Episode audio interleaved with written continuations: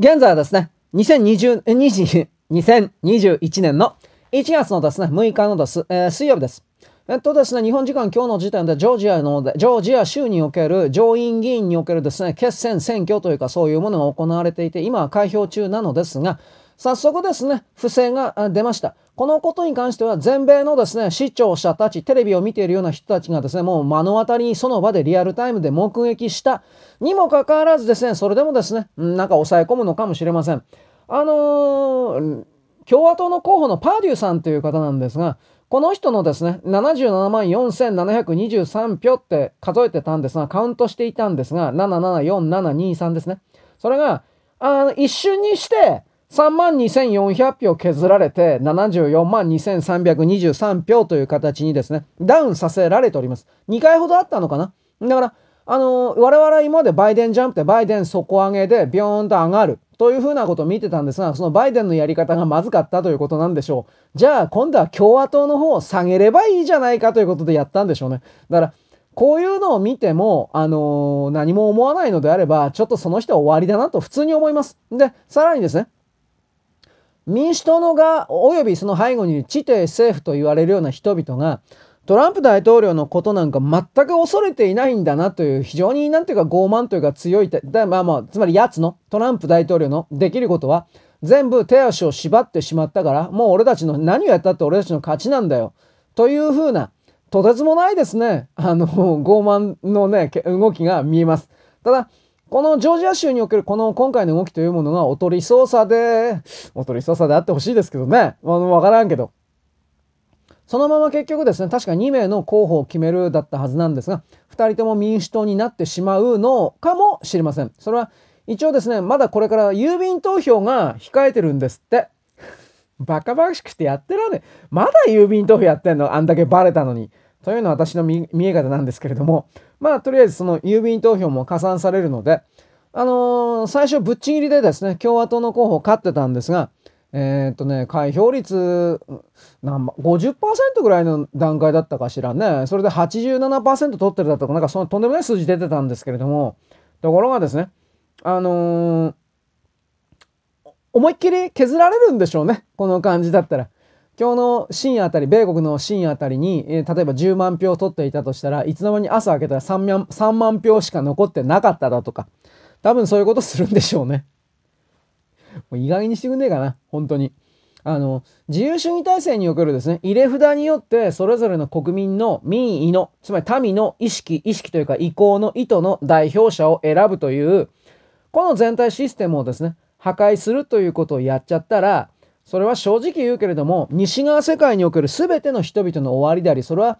あの、総括して人類全体の終わりなんです。絶対にそうなんです。なぜならば、独裁主義体制、共産主義体制でも国家社会主義体制でも何でもいいんですが、独裁主義体制という体制の中から、新しい発見、発明、新しい文化、そういう何かな、人々の意識と行動様式を変えるような新規の何か、不思議なもの、素晴らしいものというのは、絶対に出てきません。絶対に。これ言い切れるんです。そういうものが出たらその体制が崩壊しますから、その体制の崩壊を恐れる、うん、支配層の方々は、そういうですね、新規の発想、発明をするような人々を始末するんです。殺害処分ということですよ。だから、そういうことがですね、50年、100年も続けば、その存在というか、その種族は、基本的には持たないんですよ。うん、エネルギー問題。つまり外的環境が変わるから。地球という惑星の外的環境が変わっていった時に対応できなくなるんです。そしてもう一つは、人間という器自身が持つポテンシャルを封じてしまうというか、まあ、同じ遺伝子のですね、コピー、同じ、同じ絵柄をコピーのコピーのコピーのコピーのコピーのまたコピーしていくような形で、文明もそうなんですが、人間がですね、過去に発明していたものを、なんだろう、全く新規ではなく、ちょっと改変した、ちょっと能力を上げた、ちょっとなんとかというふうな形で、結局同じことの繰り返しにしかなっていないようなコピー的な拡大、拡大転写というか、そういうことをやっていっても、それはその体系というものはどこかで壊れるんです。持たないんです。衰えてですね、それ以上進めなくなるんです。だから、うーん、この大きな理解をどうして普通の人々は持とうとしないのかなと僕は思います。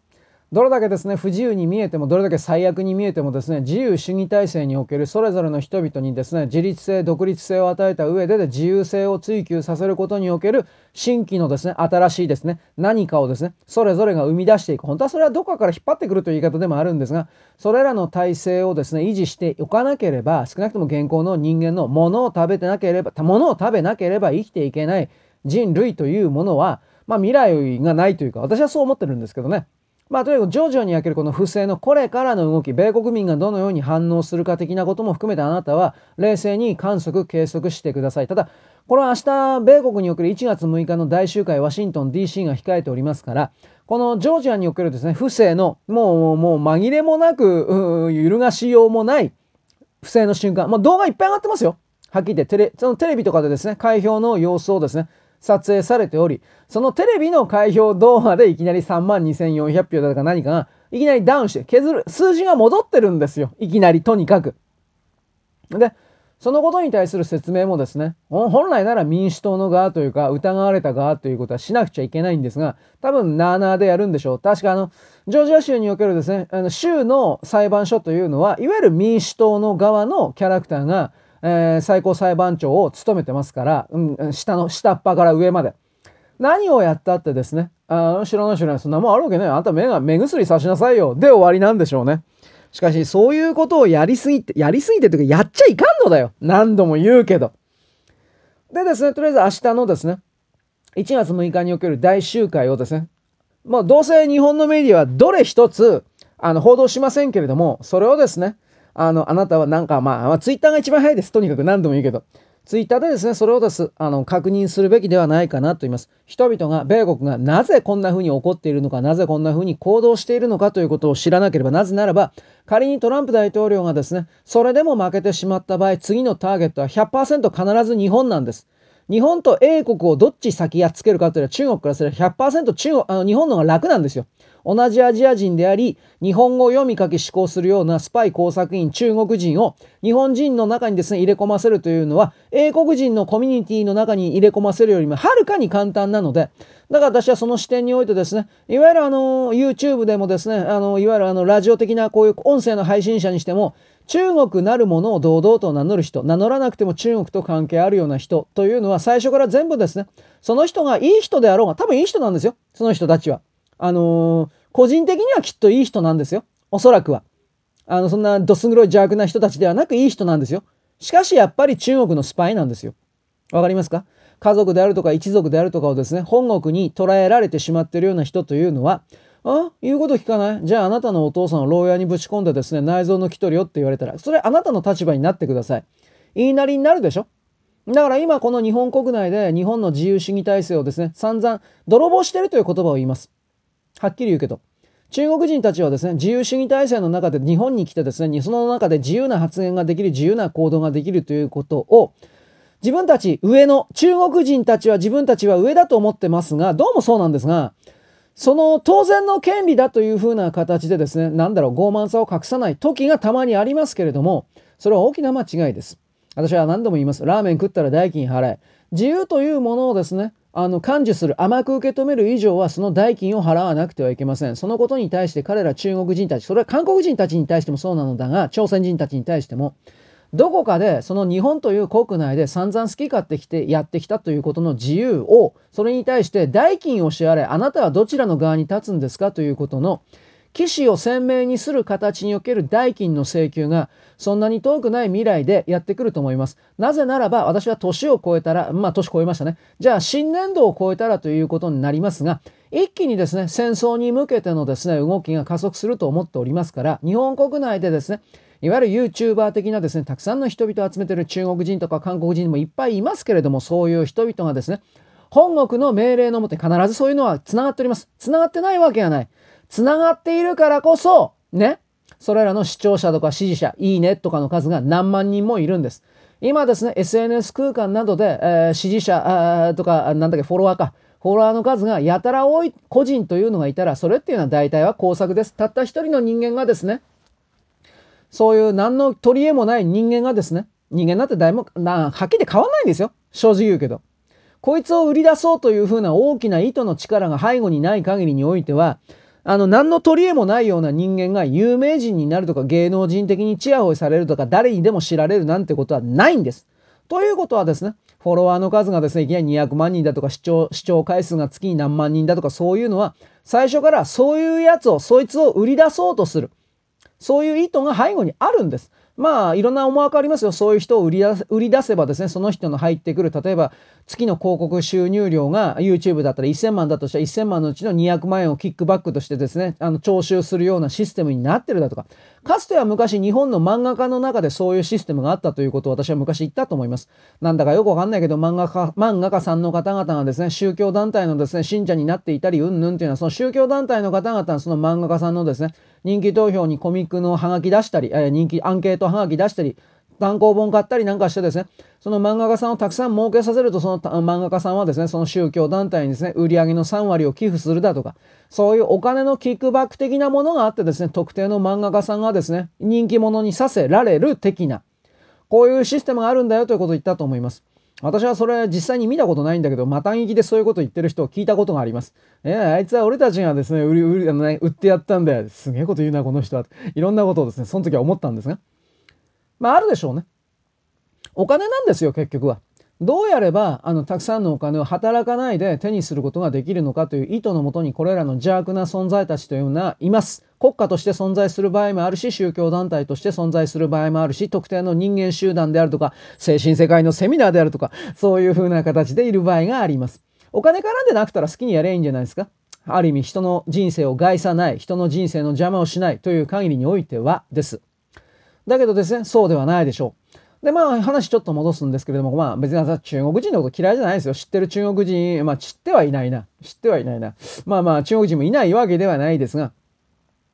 それらの人々は害して、基本的にはいい人ですよ。もちろん演じてるだけだのような気もしますけど。ただ単に演じてるだけのような気もしますけど。しかしですね、彼らのどちらにしろその肉親であるとか一族が本国に人質になってるという設定を考えた場合、基本的に彼らはどんなにですね、なんだろう、日本の中で自由を謳歌するような、なんだろう、いわゆる世界市民ってことですか？こういうふうなことを偽装したところで、所詮はですね、中国人なんです。こういうことを言うと差別的だというふうに聞こえるかもしれません。では正確に言えば、独裁体制におけるですね、軍事国家に近いような国家体制の中における命令系統の中にがっちりはめ込まれている人なので、軍隊における命令違反というのは基本的に最悪死刑なのです。あの、上官からの命令は絶対なんです。これを言えばわかるんじゃないでしょうか。だから日本国内、そして米国でもそうだし、すべての西側諸国内で活躍する中国人、韓国人、北朝鮮人になるものというのは、両親の自由があろうがなかろうが、この上からの命令系統、命令にですね、服従しなければ、人質取られるから人質がですね、殺されるわけです。これは徳川体制の中においてですね、えー、奥さんであるとかですね、それを江戸屋敷に住まわせるだとか、そういう形における反乱を防ぐための人質を取っていたありあり方と全く同じであり、それは結局のところ、その体制というものが、人を信用していなかった。そして、人を信用させるべく、それだけの仕事をしていなかった。もっと言えば、王道を歩んでいない体制であった。波動であった。人々を恐怖とですね、あと法体制とか暴力装置などでですね、縛り付けることでしかその体制を維持するあ維持することができない。だから私は、だからなんで徳川体制そんな評価すんのということをいつも言います。あちなみに、チラリと言っときゃですね、これらちょんまげの人たちが、えー、例えばですね、宣教師の人々がです、うん、各地方における人々を奴隷として販売した。実際その記録はあります。勝手にですね、領民を売っ払って金にしただとかそういうことはあります。宣教師が売ったというよりも宣教師が窓口になって、各地方の藩主たちがそれをですね、口減らしのために販売した的なこと、金に変えた的なことはあったんですけれども、それを禁止した、どうした、こうした。だからですね、えー、家康であるとかですね、あのー、なんだっけ、秀吉か。あの辺は偉いんだよ、的なことを言う言葉を作る歴史学者もいます。あなた誰から金もらったんだか、というふうなことも言うんだが、それは一面正しいように見えて、それを描写しているように見えて、もう一つの言い方を表しておりません。それはですね、自国の領土の中から領民がそのような形で販売されていくと、そのそもそもが、藩というものが構成できないんですよ。維持できないんですよ。だから結局のところ、あの、自分の都合のためにですね、やってるんだという、この当たり前のことをまず一番最初に置かない限りにおいては、その奴隷販売をですね、やったから、えー、止めたから徳川体制は偉いんだ、うんぬん的なことを言う人っていうのは、私の目からするととんでもない詐欺師だな、こいつは。というふうな見方を少なくとも私は知っております。別にあなたの同意なんかいつも求めてません。あなたはあなたで勝手に考えられればよろしい。ということでですね、えー、っと、米国における、その、選挙違反云々からにおける国家体制の転換ですね。あの、トランプ大統領は、えっ、と、少し前に中国の通信大手の3社、チャイナテレコムだとか、チャイナ云々だとか、云々の上場廃止をですね、命令した云々。ところが、あのー、証券取引所か何かの連中は、ダメだ、そんなことダメなんだ。というふうに、一旦撤回命令、撤回したんですよ。撤回発言したんですが、さらにそれ財務省の無入信さんが何言ってんだよ、お前。この3社人民解放軍と繋がってる。証拠あんだよ、俺は。というふうな形で、わかりましたというふうな形で証券取引所は、つまりこれは証券取引所の連中は中国の犬頃だということですけれども、あの慌てて証拠を突きつけられてですね、上場廃止の方向で言っております。そして今日の時点の発表なんですが、トランプ大統領は、中国企業、アリババとかアリペイとかのですね、あの、出してるような、まあ、支払い決済アプリだとかいろんなものありますけど、こう8つ、8個。これを禁止にしました。大統領令に明記しました。だからこの中国と名の付くようなものの、うん、ソフトアプリケーションウェアに関しては、これからどんどん、うん、中止という方向に本当になると思います。で、そこをですね、日本が追随するかしないかなんだけど、本当はしなくちゃいけないんだけど、二階さんいるということと、茂木外相いるでしょう。茂木外相はですね、どうもキッシンジャーと繋がってた人なんですよ。キッシンジャーと。ああ、じゃあ結局バイデンの側ですねっていう言い方になります。だからこの間、えー、王毅外相がやってきた時に尖閣諸島がどうしたとか、ニヤニヤ笑っていた、どうしたこうしたっていうのは、うん、どういう文脈で彼がそういう表情をとってたのかは知りませんけれども、キッシンジャーの側の人だったんだというふうに一旦決めるのなら、まあ、大きな言いたい放題させているんだろうなということはなんとなくわかります。うん、だからこの日本の中の菅政権というものはなんとなくこれできているという言い方をしますけれども、やっぱり操ってる人たちの数が多い経団連を含める中国共産党の犬頃ですね。リストも今公開されていて、私そのリストのですね、日本人誰が所属してるかというそのサイト見てるんですけど、まあこれは今詳細はあなたに言いません。なぜならば、間違いなく攻撃、攻撃受けて潰されるからです。全部出たらですね、私リストアップダウンロードしてですね、いや、してるんだけど、まあ完全取ってですね、そこからぼちぼちと言おうと思ってますが、大変なことになってるとだけ言います。日本の中の司法機関、弁護士とかそれは中国人、韓国人だらけです。こういう言い方をとりあえず適当にしておきます。うん、あんまり詳細には言いません。でですね、この中国に対するこの人民解放軍とつながってると決められるような、国防総省が、国防省がですね、これを判定するというふうに決まったので、えー、これは大統領令においてですね、最低で365日だったかな、1年間はどうあっても、バイデン大統領になっても、覆すことはできないので、これからどんどんですね、中国の関係の企業たちが米国から追い出されることになり、でです、私今日の報道なんですが、2つ。ジャック・マー、アリ、アリババの創始者ですか？この人がやっぱり死んでるか牢屋らしいということと、あつまり外国、外国へ逃亡したのではなく、殺されてしまったか、牢屋に幽閉されているらしいという情報が出たということと一つと、もう一つは、アリババがですね、どうも支払い決済における米ドルをもうないんじゃないかって、枯渇したんじゃないかと。これが出てます。だから、どういうことかというと、まあ、再生する見込みがあるかどうかとかそういうことはわかりませんが、ある日いきなりバタンとアリババが倒れる可能性があるということです。うーん、まあ、ないかというあるような気するな。そうなった時にですね、なんだろう。まあ、怖いから本当のこと言います柔らか銀行のあの人とかどうすんのかなと。まあ、孫なんとかさん。うん、怖いから言わないけどね。とてつもない痛手を負うんじゃないかなと思います。彼はですね、その借金を多く抱えていれば、その借金を盾にしてですね、金融機関をコントロールできるという思惑で、借りて借りて借りて借りまくってという風な形で、背後に中国がいるんだ、背後に中東のですね、知り合いがいるんだという風な形のですね、ヤクザ顔負けみたいな金の借り方してるなと私は思うんだけど、貸す方も貸す方だなと思うけど、それらのですね、借金自転車サイクルが止まってしまうんじゃないかなと思う。そうなった時に、うん、まあ、あの、僕はソフトバンク使ってないけどね、携帯電話ね、どうなるのかね、と思ったりもします。うん。なんであんなん使うんかね。いろいろ思うけど。まあ置いといて。明日のですね、1月7日のその、あ、日本時間のね、1月6日の米国におけるワシントン政治大集会的なものの流れの中で、今日、いろんなハッカーな人たちがですね、ロンナンとかさんとかいろいろな方々が、今日の、日本時間の今日の深夜ぐらいに、とてつもないもの、つまりあの、バイデンの側であるとか、そういう風な方々が構築してきたような様々なイカ様な、泥棒な、人殺し的なとか、いろんなもののですね、総合的パッケージ情報ファイルをですね、アップするという風なことを言ってるように、米国の中においてはハッカーの領域ですらですね、戦争状態になってます。それを抑え、それに対抗するような勢力もいます。中国人です。バカバカしくてやってらんねえよ。なんだそれと思ったけど。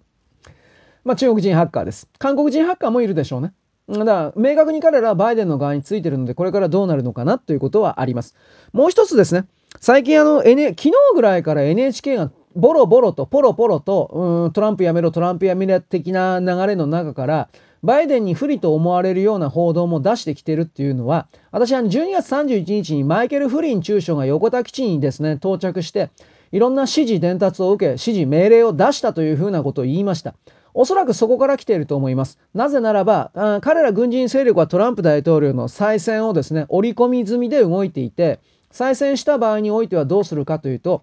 まあ、戒厳令に近いような形における逮捕ということになり、今回の、あのに、米国の大統領選挙に干渉した勢力というのは、米国国籍を持っていない外国人であっても、日本人であっても、日本国籍を持っている日本人であっても、日本国内にいる中国人であっても、韓国人であっても、911の WTC ビルに突っ込んだテロリストと同じ扱いを受けるのだということを私言いました。国籍関係ないんですよ。国籍関係ないの。テロリストなの。国際テロリストとして逮捕処理するという。これ何度も言ってますけど、全然理解されてないんですが、だから日本人のアナウンサーであろうが、ね、関係ないんですよ、だから。な、なんであんな余裕こいてんのかなと私いつも思ってんだけど。で、そのために、逮捕のために、在日米軍というものが、フリーハンドで日本国内のですね、あらゆるところを各知事であるとか、そういう人たちに、事前通達なしなしに軍事行動も取れるというふうな、あの日米安保条約の日米地位協定の中における第何項というものがあるんだよということも何度も言って、なんであんな余裕こいてんのかな？だから逮捕権云々だけの問題なんですよ。多分ね、これ逮捕権という形にはならないと思う。あの、現状時点でですね、ジョージア州の州務長官のラフェンス・ペレガが逮捕されました。これはあの、FISA 裁判ではなくて軍事裁判にかけられます。しかしこれ場合によっては無期懲か死刑です。あの、秘密漏、機密漏洩で死刑にはならなく、いやでも死刑のような気するけどな。でね、国際テロリストを捕まえるときに、あの、テロリストに対する人権がないということを分かってない人が多くて、逮捕令状がいるんじゃないんですよ。見つけ次第拘束なんですよ。これをどうして理解しないのかなと思って。裁判所の逮捕令状を待つ必要ないんですよ。国際テロリストの場合においては。だから、のね、NHK なんか特になんか余裕こいでバイデンバイデンって言ったけど、あいつら本当に大丈夫なのかなと。家族とかいるのになと思って。本人がね、逮捕されて死刑になったとしても、それは自業自得だとしても、家族には罪ねえだろうと。これ何度も言ってますね。うん。そういうことを含めて、でもそれらは表に出ないですよ。おそらく出ない。うん。そういうことを含めてですね、あの、これから大きな嵐というか津波というかそういうものがやってくるので、あなたはあなたなりに情報を集め、ああ、こんなことが起きているんだ、実は。ということを含める新たな認識をですね、得て、その上でですね、新しい世界のですね、構築をする、新しい世界に向かうための準備をする。ということをですね、実はやってほしいかなというのは私の今日の勝手なオチであり、思いであり、希望でございます。そんなわけです。よろしく。ごきげんよう。